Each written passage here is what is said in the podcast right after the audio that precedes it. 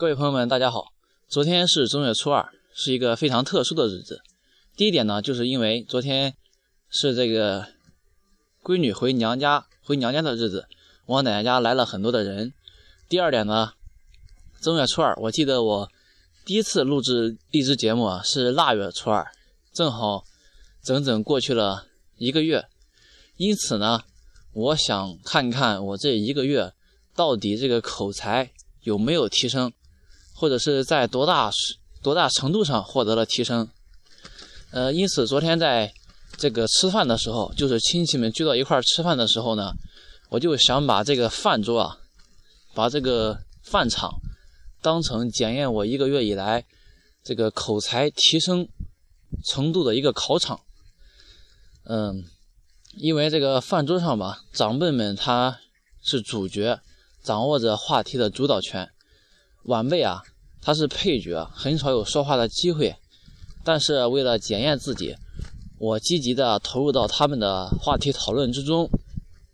而且很多长辈儿因为比较关心我，所以说也会问我一些问题。因此呢，昨天我在这个饭桌上也说了不少的话。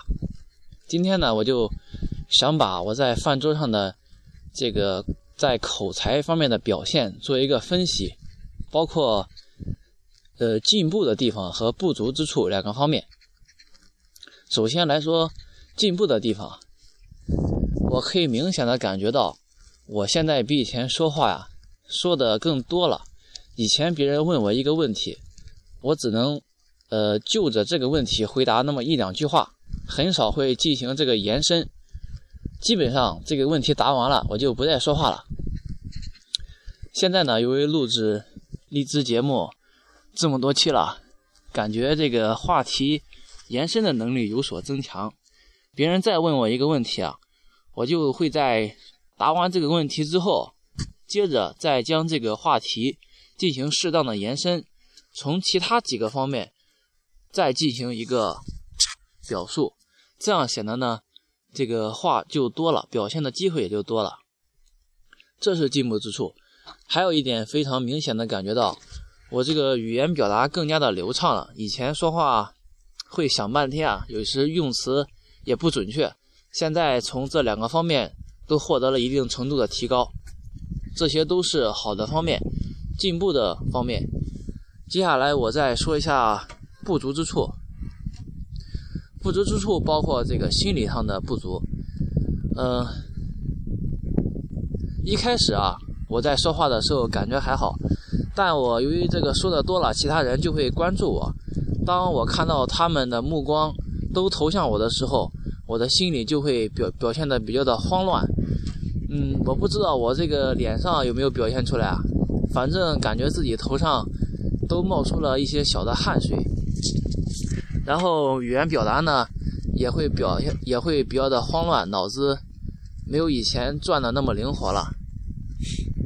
这说明我的心理素质还有待提高，还有一个不足之处就是，现在自己的说话还不能够达到吸引人的那种程度，只能就事论事，语言表达比较的平淡，不能够引起别人非常想听的那种欲望，因为自己的家人可能会出于关心你的这个原因啊，不在乎你说的有没有太。有没有精有会不会太精彩，也会耐心的听你说。但是如果到了其他的场合，你如果讲了这个话不够吸引人的，呃时候呢，别人可能就不会听了，也会有很多人过来插话。因此呢，以后还要训练的把话讲得更加精彩一些。呃，为了能够更好的提升自己的口才，以后呢，我将从呃以下几个方面来做。就是首先啊，要继续录制荔枝节目，每天都要坚持录制。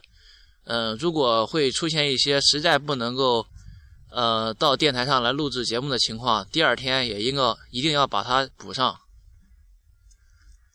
而且在录制节目的时候，嗯，态度要更加的认真，最好是要写一个提纲，不能想到哪儿说到哪儿，一定要有一个逻辑构架。